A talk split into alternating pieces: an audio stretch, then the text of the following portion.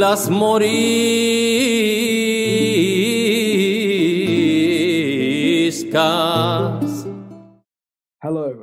welcome to Islam in the Middle Ages, a series for IHSHG, examining the Islamic world from Muhammad to the Mughal Empire on the first Sunday of each month. In the last episode, we covered the golden age of Islam under the Abbasid Caliphate and saw how this remarkable dynasty ushered in an age of economic, scholarly, and cultural excellence for the Islamic world and became one of the greatest polities of the early Middle Ages. We also examined the challenges they faced in running both a centralized empire that spanned a size comparable to Rome and managing a centralized court without power being abused. Today, we're going to take a break from our usual chronological timeline and focus instead on another significant power from the same period as the Abbasids that rose from humble beginnings to become a powerful, cultured state with a legacy that would resonate even into the modern day. This power was Al Andalus, the Islamic kingdom that existed on the Iberian Peninsula from the start of the 8th to the end of the 15th century. Even into the modern day, this medieval polity has enormous cultural and political significance. It has been formative in the shaping of Portuguese and Spanish culture and how each country views and indeed debates the trajectory of their own history. Furthermore, the notion of a society that accommodated a vibrant mixture of cultures, languages, and religions has provided an important touchstone for those calling for a more inclusive and tolerant culture in the West today, as well as modernists and reformists in Islamic countries. Of course, there's also plenty of fascinating historical ideas to explore as well. This region saw a meteoric rise from a reasonably remote outlier state to one of the most powerful Islamic polities in the period, only to fall again dramatically in a matter of decades. It was also the place where the Umayyad dynasty ousted from power in the 750s by the Abbasids, began their rule anew and created for themselves a second empire focused on Cordoba instead of Damascus. In 920, the Prince Abd Rahman III also took the bold step of declaring himself Caliph, challenging seriously for the first time the legitimacy of the ruler in Baghdad to wield the title of the Prophet's deputy and successor. Furthermore, as previously mentioned, this was a society that took influences from a broad variety of religions and regions of the world, creating a fascinating meeting and coexistence of ideas and cultures. It's worth mentioning, too, that this was the longest continual encounter between Christianity, Judaism, and Islam in history, at nearly 800 years, longer than both the Ottoman rule over Europe and Tunisian rule over Sicily. This is therefore an enormous and extremely complicated topic. And I felt in the production of this episode that it wouldn't be right to try to cram all of this incredible region's history into just one brief podcast. Therefore, in this episode, we will examine the first four centuries of Islamic rule in Iberia, from the initial conquest to the middle of the 11th century, when the revived Umayyad Caliphate fell apart. Although I will do my best to cover as much of the period as thoroughly as I can, I will inevitably leave gaps.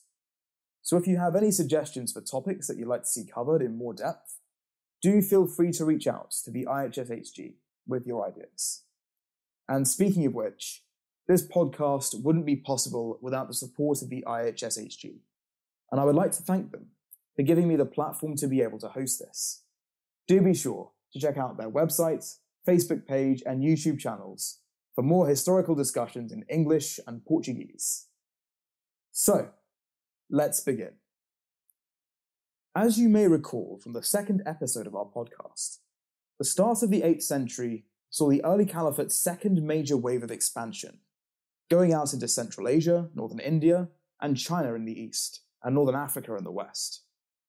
It was in the latter series of conquests, concluded in 698, that the Berbers of the Sahara were brought into the fold of Islam, and the borders of the caliphate's lands were stretched as far west as modern day Algeria, with the Tunisian city of Kairouan serving as the major base of operations in this region.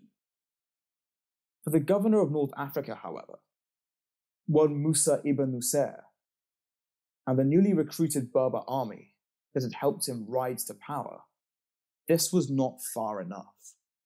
An attempt to expand the boundaries of Islam even further west began in the first decade of the 8th century, pressing up through Morocco into the Iberian Peninsula that held the promise of new lands for the army to claim as their own.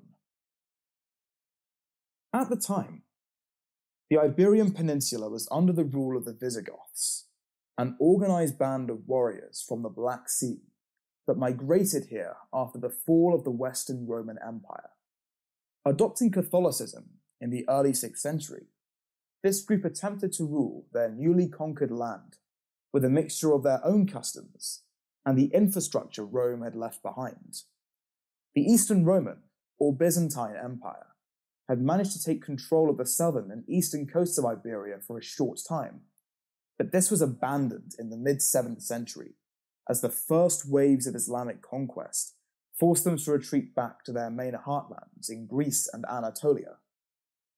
Now, a century later, divided among themselves and ruled by the ineffectual King Roderick, this group offered little resistance to the waves of conquest that allowed a Berber army under the command of Tariq bin Ziyad to establish a foothold in the peninsula by 711.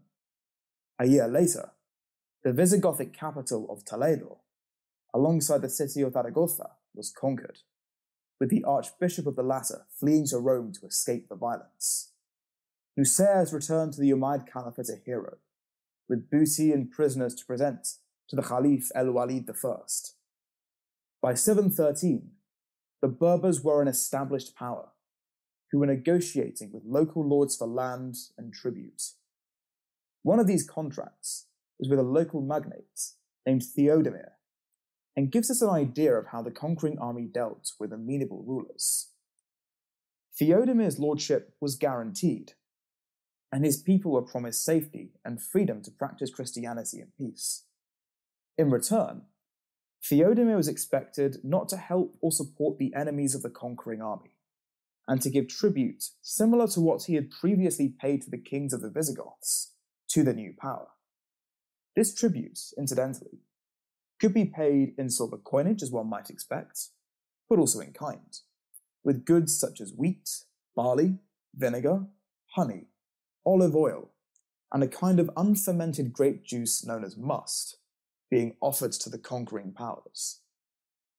This was often how cities were absorbed into the Islamic fold. Before the army descended, the ruler was given the choice to surrender. If they did, the army would simply occupy the city, and the ruler would be reinstated as a client of the caliphate, ruling his people in a similar enough way to how they would have been before, and giving regular tribute to the governor. Resistance, however, meant that the city was fought for, and if the Berbers won, they would customarily kill every man in the city and enslave every woman and child. This was a horrific practice, but it's worth noting that across the early medieval world, this was a fairly standard way to treat the population of a conquered city. The Berbers were certainly not alone in doing this. It was a grim reality of many cultures around the world at the time. The contract between Theodemir and Ibn Ziyad is worth noting too, as it survives to us as one of the few written sources for this period. Indeed, it's worth noting that this account only comes to us through a few select sources of information, as it's only in the 9th century that we start to get substantial evidence for this period. As well as the contract, Christian writings on the fall of the Visigoths also survive to us, as well as archaeology that bears the hallmarks of siege warfare and fighting, that suggests to a rapid, aggressive move to take over the peninsula. On the subject of sources for this period, there's an interesting myth around the conquest that's worth sharing, as it gives us an insight into the way that both sides came to understand the rapid takeover of Iberia. It states that when the first Visigothic king came to Toledo, he brought with him the treasures of Solomon, including a sizable, gem encrusted table, and locked them in a tower with a sturdy padlock to prevent access to them. Every king thereafter added their own lock to the door to secure it further. Warning that a terrible fate befell anyone who tried to break the doors open. Roderick, the final king, disobeyed the warnings, however, and broke the then 26 padlocks on the door to find out what was inside. Upon entering the treasure chamber, he saw a large fresco of Berber soldiers riding forward to war. I discovered a note on the bejeweled table of Solomon, stating that in opening the door, he had doomed his kingdom to fall into the hands of the men depicted in the fresco. Sadly, we have no evidence of such a tower ever existing, but both Islamic and Christian sources use this myth in discussing the conquest for different reasons. For Islamic writers, it was evidence that God had ordained their coming to coincide with an impotent non Islamic ruler to return the land to proper order. The Christians, reflecting back, it was a cautionary tale for the ages and a means to explain why God would allow a pious people to lose their land to invaders outside of the fold of the church. This is fascinating, as this is a rare example of not just a foundation story, but one that two different cultures, and indeed sides of a conflict, were able to use to come to terms with the lightning fast conquest of the region. By 718, the entire peninsula had been taken over by the Berbers, although their power base was firmly in the south of the country, around the city of Cordoba, that would go on to be the epicenter of Islamic rule in the Iberian world. The north would be something of a borderlands, where, away from the main locus of power, resistance would come in the form of both minor lords from the Islamic world vying for independence as well as what remained of Christian powers in the region. These areas will be given the name Thughur, or March Estates, and were administered by generals instead of civilian bureaucrats. In the 720s, the Berbers tried to take this even further and began raiding into the south of present day France. It was only in 732, at the Battle of Poitiers, that resulted in a victory for the Franks under Charles Martel that the raids into France stopped. As I mentioned in the first episode, this moment has truly captured the imagination of historians, as it presents a fascinating what if scenario. It's difficult to discern what the exact fallout of the events of Poitiers could have been if Charles Martel hadn't won the field, owing to the fact that what if predictions become increasingly difficult to make accurately the further one travels in time from the event. But it's fascinating, nevertheless, to imagine how different the early Middle Ages might have been with an Islamic presence in France and maybe even no Carolingian Empire at all. That notwithstanding, the speed that this conquest happened was undoubtedly impressive. The armies of Ibn Ziyad had achieved in less than a decade what it took the legions of Rome two centuries to manage. This was in part due to the fact that Iberia in the 8th century had two key elements that gave a decisive advantage to any conquering army. Good infrastructure, through the roads and aqueducts that made it easy for the armies of North Africa to move freely through the land, as well as a fragmented and divided kingdom that could be picked off one piece at a time without offering a united resistance. This latter point, however, is worth keeping in mind Unlike the centralized lands of eastern Rome and Persia that had fallen to Islamic rule up until this point, Iberia was altogether more decentralized, and lords here wielded more power on a local basis than their eastern counterparts.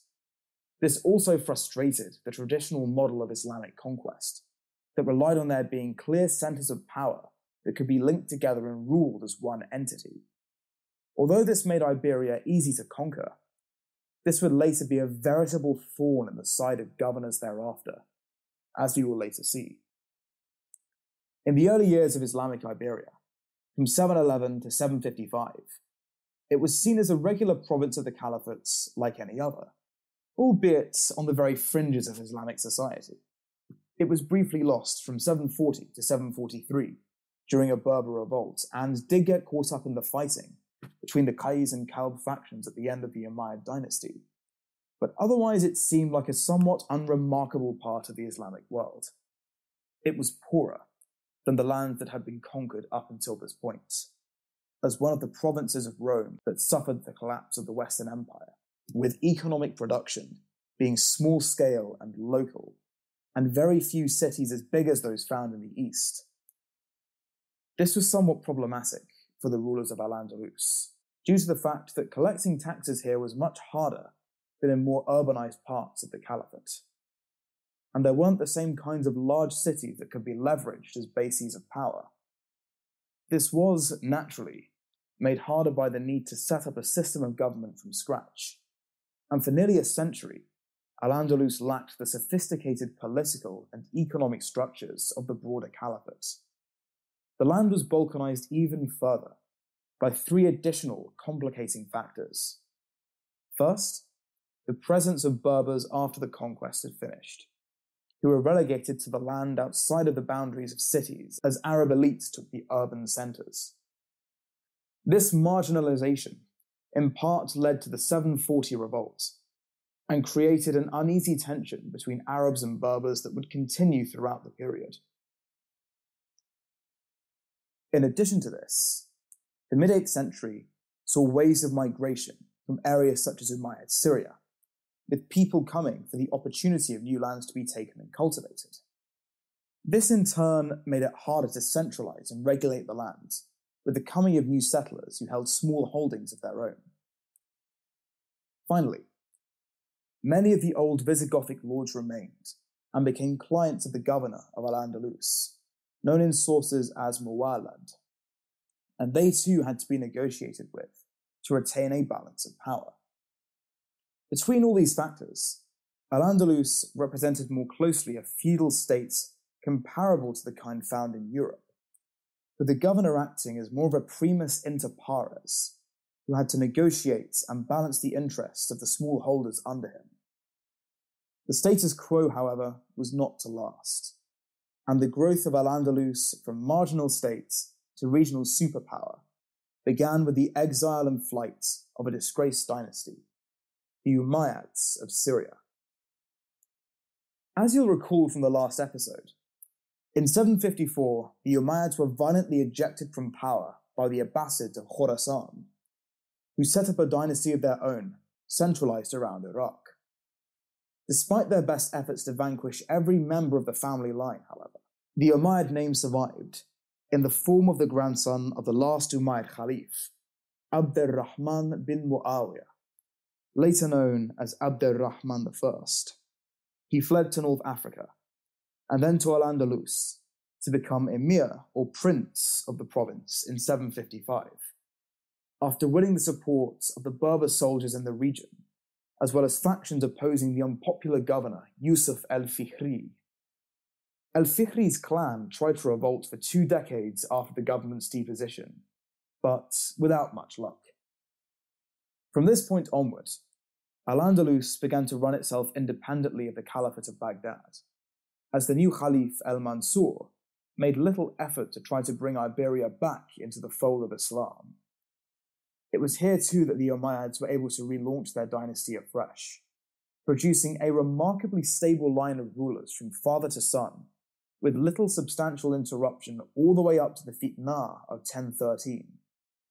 As we know from the last episode, this kind of smooth transition in power was very rare in the Islamic world, and was undoubtedly an impressive feat. The initial years of Umayyad reign were difficult, the initial years of Umayyad reign were difficult. Abd al-Rahman I was forced to rely on a paltry tax base around Cordoba and Seville, and had to spend much of his early years quelling the rebellious Thughur states to the north. as the tiny Christian kingdom of Asturia began to fight back against Islamic rule over Iberia. His son El Hakam I fared little better, with three separate attempts to depose him in 15 years one in 805, another in 818, and a third in 822, after he tried to expand the emir's tax base. El Hakam is reported to have been very heavy handed in responding to these conspiracies. In 805, he had 72 conspirators crucified, and after the events of 818, he had an entire quarter of Cordoba flatlined and turned into farmland. Despite these difficulties, though, there was still some progress, with the two emirs being able to commission a number of impressive buildings in and around Cordoba, including most iconically, the Great Mosque of Cordoba. This building is fascinating on a number of different accounts. When first commissioned, it lacked many of the hallmarks that we might expect from a mosque. There was no dome, for example, and the call to prayer was announced on top of a small raised platform called a sawma'a instead of a minaret. Odder still is the fact that the mihrab doesn't point to Mecca. Instead, it points due south. The reason for this is hotly debated, but the most widely accepted interpretation of this was that the Umayyads wished to present Cordoba as a second Damascus, with a mihrab pointing in the same direction as it would in Syria. Despite these curious details, however, this was an impressive commission, and the mosque would continue to be built on and added to as the Umayyads continued their reign over Al Andalus. This building is also a classic example of the way that different architectural styles from different cultures were often used in conjunction with each other, producing the iconic Mozarab style that Al Andalus is still well known for today.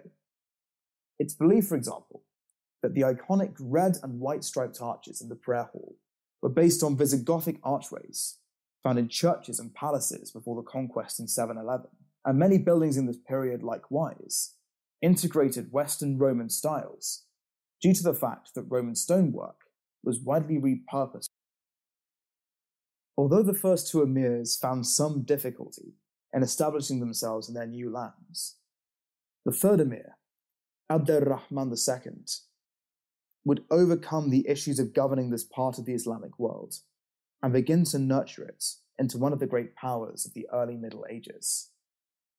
Coming to power in 822, he introduced a number of key reforms that quickly elevated the status of Al Andalus over the years.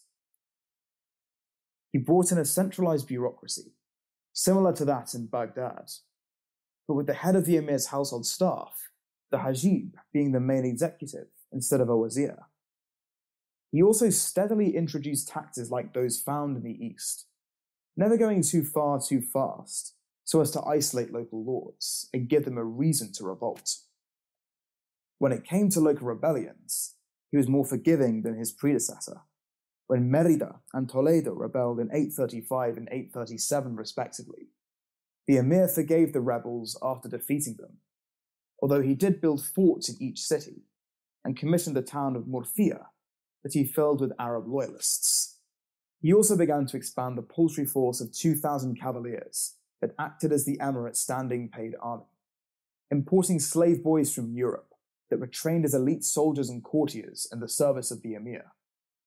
In 836, he also expanded the great mosque further, enlarging the prayer hall and adding a maksura, a walled off section of the hall where the emir could pray without being seen, something for both his personal safety and to ensure that he didn't draw attention from his subjects, so that only Allah would be revered in the mosque. Abd al-Rahman II also took a keen interest in the world outside of Al-Andalus. He tapped into trading networks and began to rapidly increase his kingdom's wealth, even at one point buying a necklace that used to belong to the Abbasid Caliph Harun al Rashid. In the mid 9th century, he also warded off Viking raids in Seville in 844, Algeciras in 859, and Pamplona in 861, as well as in 858 satisfying a ransom issued when Vikings captured the wives of the governor of Melilla. Despite these scuffles, he managed to negotiate trade with the seafarers, who brought a steady supply of goods, including slave boys, to the new standing army. In 840, diplomacy with Byzantium opened up too, with the two powers exchanging gifts and artisans for palaces and royal commissions. Like the emperor of Byzantium, Abd al-Rahman II also took to the practice of issuing silks to his most loyal courtiers and demanding a personal monopoly over revenue from its production and sale in his land. He also took a keen interest in nurturing an elite culture modelled on the tastes of Baghdad, something that was greatly helped with the arrival of the Persian poet Ziryab, who until his death in 857 was a leading light in court culture. Ziryab commissioned a large conservatoire to train performers for the courts in fashionable musical styles. The most notable alumni of this being the Qiyans, Hebrew slave girls who sang songs in a dazzling variety of languages, including Sephardi, Hebrew, Arabic, Spanish, and even Norse for the court. There are a variety of fantastic recordings of their music online, so do check this out if you'd be interested to experience the sounds of the Andalusian court for yourself. In addition to this, Ziryab brought a number of fashionable practices from Iraq, including new styles of lutes for music, Baghdadi recipes for the emir's kitchens, new hairstyles, different clothing for each season, and even for the first time, toothpaste. This, however, was slightly different from the modern hygiene product. It was designed more as a chewable capsule for freshening breath and, according to Arabic medical texts from the period, strengthening gums. To make it, a variety of spices such as cloves, nutmeg, fennel, black pepper, rose petals, and cardamom were crushed with apple juice and sandalwood. There was no one recipe, and every medical scholar suggested something different. But it was nevertheless an interesting innovation in a time without modern dental practices. Under Abd al-Rahman's son Muhammad, the growth of the new emirate continued. Under him, the tax base and core professional soldiers began to swell, and a single law school was established too in the Maliki tradition that offered one streamlined interpretation of Sharia law without the infighting that was going on under the Abbasids. Scholarship in this period also began to flourish, with the library at Cordoba rapidly growing in size and scope. Sadly, though, this wasn't to last, and under Muhammad's son Abdullah, the fledgling kingdom split apart into a vicious civil war.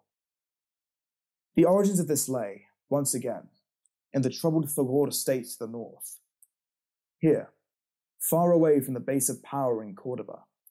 Local lords were able to revolt and secede from Umayyad rule with relative ease, and fighting both between local lords and with the Christian kingdoms in the foothills of the Pyrenees was a perennial issue of living here. This was possible as, unlike in other parts of the Islamic world, Iberia had an established tradition of decentralized power and local magnates being able to exercise degrees of their own authority with little trouble. This was possible as, unlike in other parts of the Islamic world, Iberia had an established tradition of decentralized power and local magnates being able to exercise degrees of their own authority with little trouble. Iberia in this period didn't yet have the large interconnected network of cities either, found in the Middle East, North Africa, and Central Asia allowing local centres to operate on a more self sufficient and local basis. In times of strength, local lords could jump on the bandwagon of the ascendant state and share in the wealth and influence that loyalty offered. But in more troubled times, they could retreat to their bases of power and consolidate their strength in the absence of a centralized authority. Many local lords were also closer to groups outside of the Arab elite in Cordoba, some were Berbers, and others had a mixture of Islamic and Visigothic ancestry. These lords tended to be treated as others on account of their heritage, which most likely eroded their confidence in the ability of the emir to fully represent their interests. All this created an ideal climate for revolts and pressure against the ruling dynasty. It's also worth noting that although the emirate was beginning to centralize, this process was by no means complete and if local rulers or military groups felt that they were being excluded from the center of power, they could more easily break away here than other parts of the Islamic world. Revolts began at the end of Abd al-Rahman II's reign, starting with the commanders of the states of Tudela, who revolted twice in 843 and 847. Then the cities of Merida and Toledo once again stood against Umayyad rule in the 860s, only to be put down in 868 and 873 respectively. After that, the 880s saw three governors successfully break away from Cordoba Ibn Marwan al Jaliki in Badajoz, Ibrahim ibn al Hajjaj in Seville, and Umar bin Hafsun in Malaga. A string of other local power brokers followed, climaxing in a fragmented network of local power bases in the 890s, held together in name only by a weak and indecisive emir Abdullah. The infighting and division would continue until 912, in which time the progress of the flourishing emirates came to a grinding halt. Thankfully, this wasn't to last, and the man who would reverse this division would be Abdullah's son, Abd al-Rahman III, one of the most iconic rulers of this period. Under him, not only did the divisions end, but Al-Andalus would be catapulted into the status of a regional superpower to rival the great empires of Byzantium. To rival the great empires of Byzantium, Abbasid Baghdad, and Fatimid Egypt. Abd al-Rahman III came to power in 912 and aggressively campaigned to restore his fragmented terrain. He took back Cordoba and the surrounding Guadalquivir Valley in 914, and went on to conquer Bobastro in 928, Badajoz in 930, and Toledo in 932. Instead of punishing or disgracing the lords he defeated, he reinstated them to their positions as governors in the new imperial bureaucracy, so that they would owe their power solely to him. This was coupled with a wide ranging series of reforms and lavish expenditures, such as a network of irrigation that led to a boom in Andalusian agricultural production, as well as an expansion of the elite slave soldiers in the caliphal palace, becoming as many as 60,000 by the end of his reign. The Library of Cordoba also soared to remarkable heights, gaining 44 volumes of 50 folios each by the middle of the 10th century a size to put it on par with the Byzantine Library of Constantinople, and even, to a lesser extent, the main library in Baghdad. The second key area of Abd al-Rahman's rulership was foreign policy and military conquest. From 916 onwards, he launched regular campaigns into the northern Christian kingdoms of Iberia, as well as Morocco, in order to expand Andalusian power in North Africa.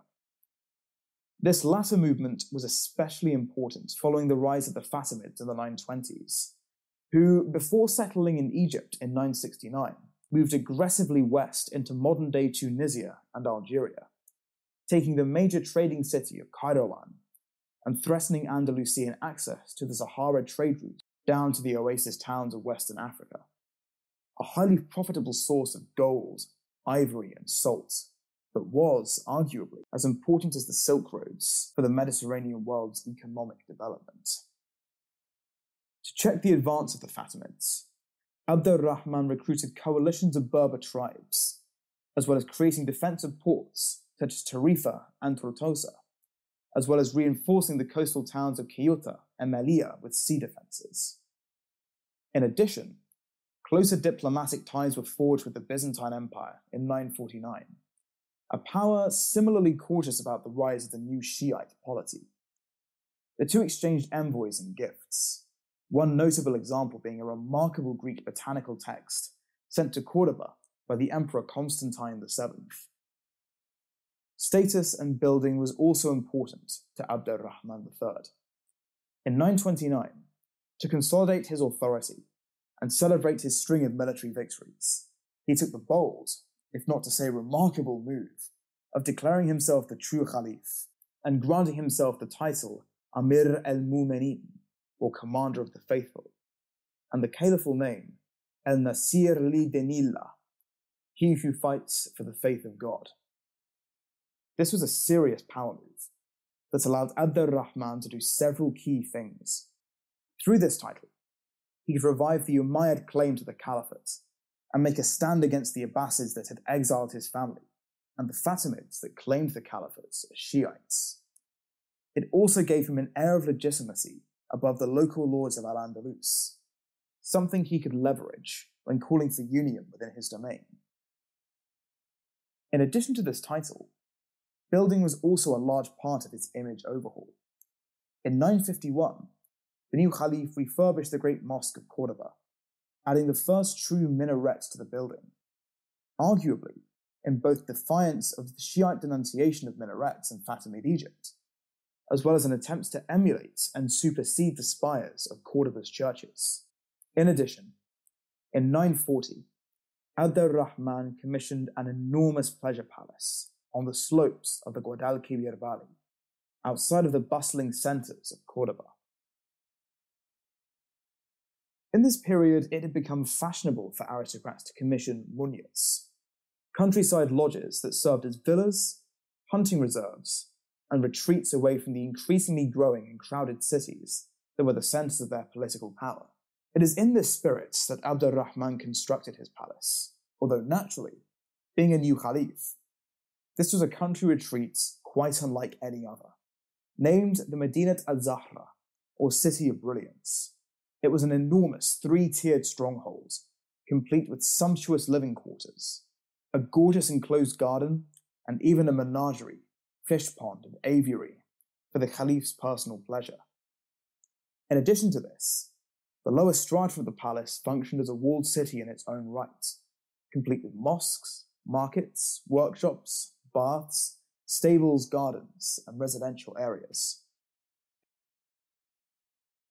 It was an enormous undertaking, with 10,000 laborers alone required to dig the foundations.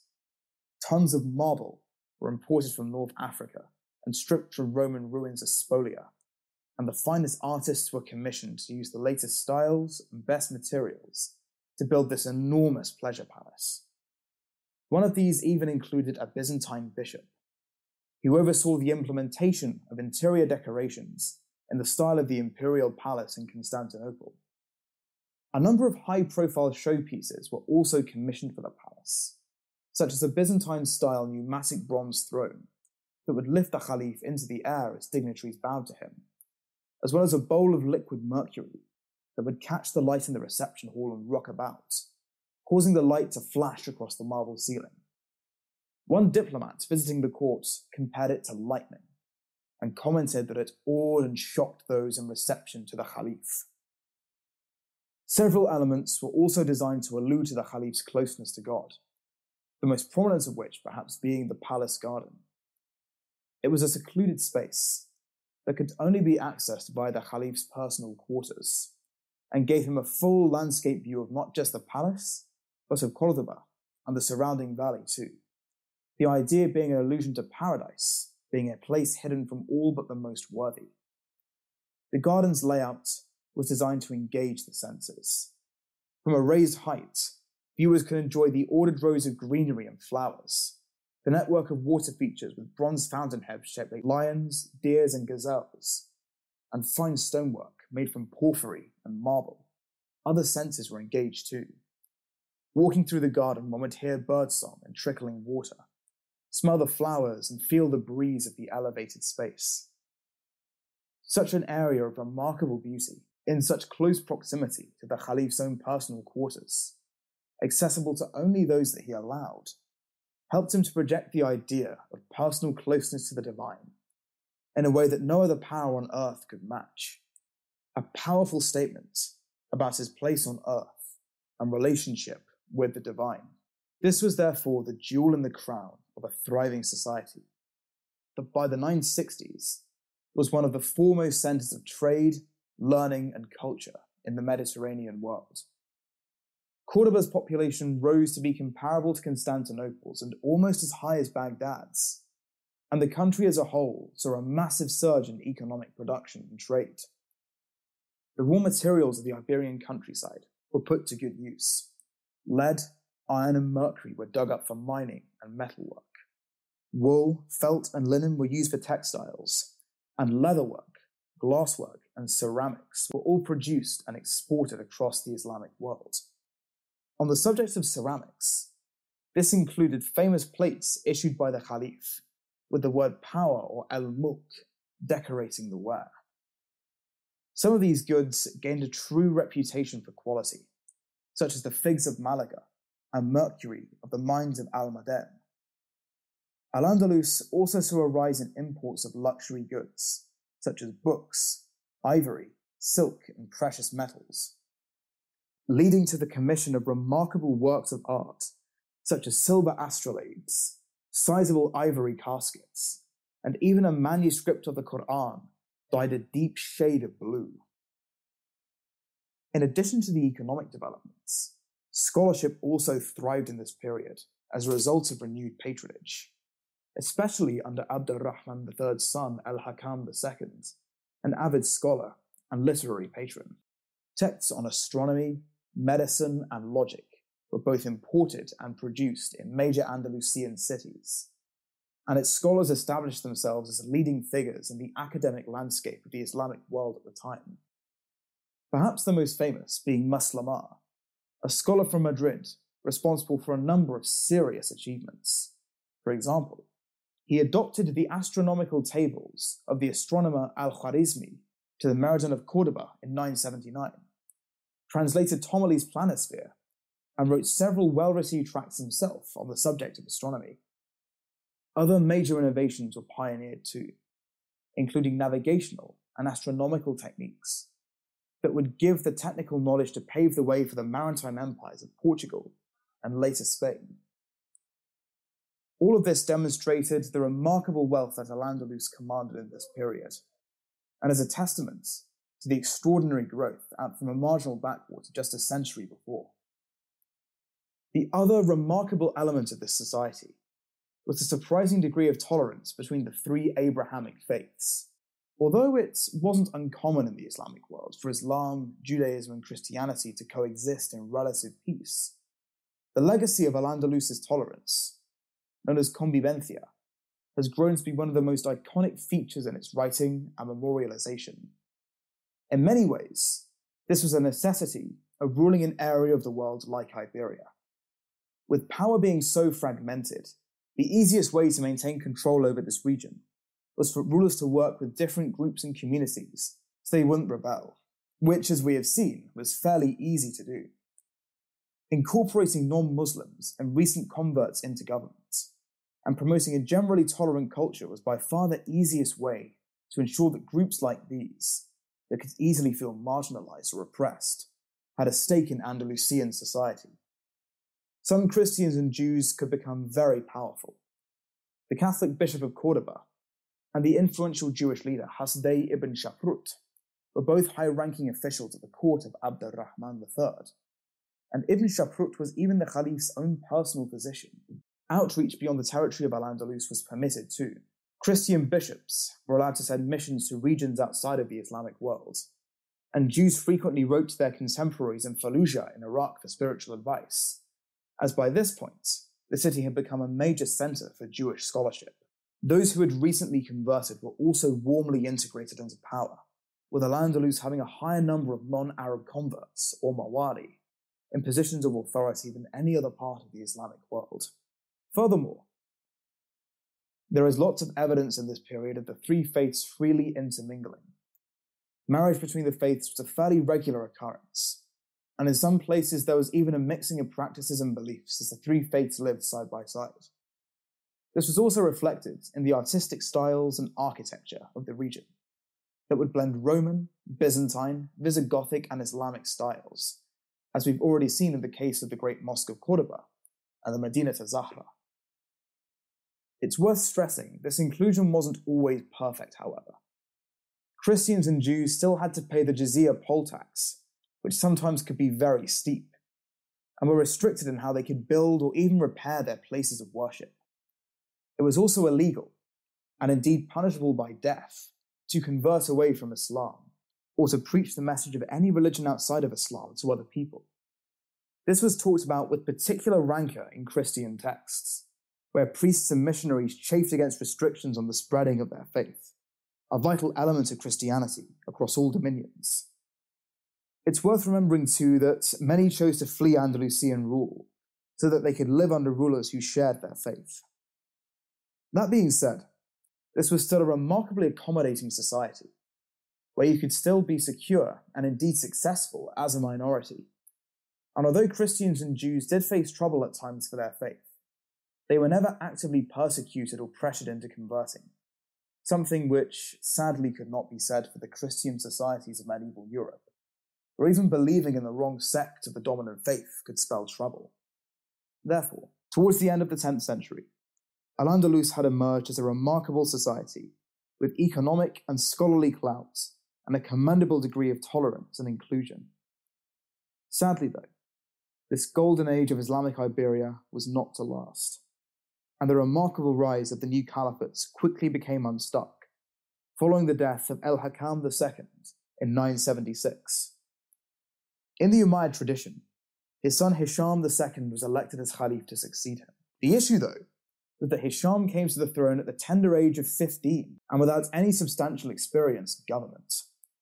He was quickly pushed out of power by the seasoned Berber general Ibn Abi Amir, who, rather forcibly, offered to rule as regent for the young Khalif until he came of age. Ibn Abi even took a ruling name for himself, deciding on the title El Mansur, and run the caliphate for 20 years without giving Hisham a chance to rule himself. Initially, this regency was made up of three prominent men El Mansur, another general named Ghalib, and El Mushafi, the Hajib of El Hakam II. This coalition, however, rapidly broke up as the three men began to compete against themselves for a greater share of power. El Mushafi was first to go, Deeper, deposed and arrested by the other two regents. And then in 981, El Mansur moved on Ghalib and had him removed too. During his time in power, El Mansur aggressively attacked the Christian kingdoms to the north, sacking Barcelona in 984 and Santiago de Compostela in 997, where he had the bells of the cathedral stripped and returned to Cordoba, where they were hung in the Great Mosque. They would stay there until the sacking of Cordoba under the Reconquista in 1236. He also took a hard stance against Christian life on Al-Andalus in a rare and indeed unfortunate moment of exception to the status quo of convivencia. Under him, executions for apostasy were at their highest rates in the region's history, and Christian writers universally denounced him for his intolerance. This continued in relative peace until 1009, with the ascension of Hisham's son, Al-Muzaffar. Sensing weakness in the change of management, the local lords once again broke out in revolt against El Mansur, rapidly splintering apart the caliphates and creating a situation not dissimilar to the events of the end of the ninth century. Eventually, 20 independent states would emerge, existing for 30 years in the period known as the Taifas. This sudden outburst of violence can in part be attributed to the climate in Al-Andalus cultivated by El Mansur's ebullient personality.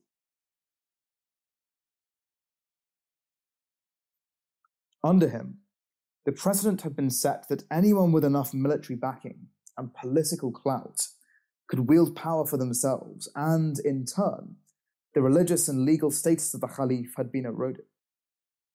This was an extremely dangerous situation that rapidly swept away the delicate balance Abd Rahman III had worked so hard to establish. In the wake of this, the former tendency for local lords breaking off when trouble brewed once again resurfaced and the region was plunged into division again. What replaced the caliphate was a constellation of minor powers that gradually reduced in number as larger cities consumed smaller ones, the biggest six being focused on the greatest cities of the region, such as Seville, Granada, Badajoz, Toledo, Valencia, and Zaragoza. These were run by a variety of local magnates. Some were military figures who wished to settle down in areas they had conquered or offer protection in return for loyalty. Others were local lords who simply converted their spheres of influence into independent polities of their own. Others still were high ranking slaves who took advantage of the chaos to establish themselves as leaders in their own right. In general, this was a period of fragmentation, wherein fighting was the order of the day and economic output reduced drastically. There were some exceptions to this, however. Some patrons, such as the Dhulmanids of Zaragoza, were able to commission works on a comparable level to the Umayyads in the 10th century. This was also a period of curious closeness between the Christian and Islamic powers of Iberia, as the two faiths would work together to fight regional rivals and consolidate each other's bases of power. Alliances in this period weren't always struck on faith lines, leading to fascinating exchanges between the two traditionally contending spheres of influence in Iberia. The most famous of these was perhaps El Cid, a Christian knight who built a reputation as a mercenary in Islamic armies, who would go on to become the source of several epic works of literature. The Taifas, however, were to be short lived. In 1040, they were swept away by conquest from a group of Berbers from the northwest of Africa, known as the Almoravids. With a more rigorous, devout faith than their cosmopolitan predecessors, the Almoravids sought to restore a more religious piety to Al Andalus, ushering in a more austere age for the peninsula and renewed hostility with the Christian north. And at this point, the revival of Umayyad rule was firmly over. To conclude, although we end on a bitter note, the legacy of Al Andalus is nevertheless impressive. And it goes to show that in the study of Islamic history, it's important not just to restrict the focus to one continuous line of rulers and states. As Al Andalus shows, fascinating Islamic societies could thrive away from the centers of power in the Middle East and have their own stories to tell.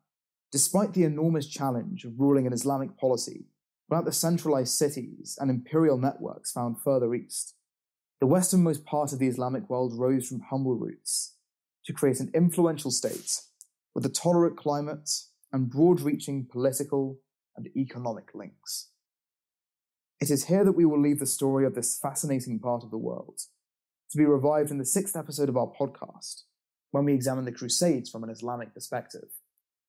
Before we continue our chronological narrative, however, there is one more significant policy that deserves attention of its own.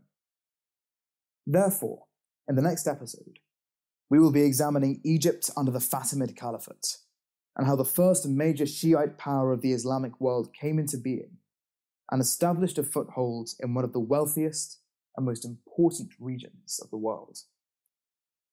Thank you very much for listening, and see you in the next episode.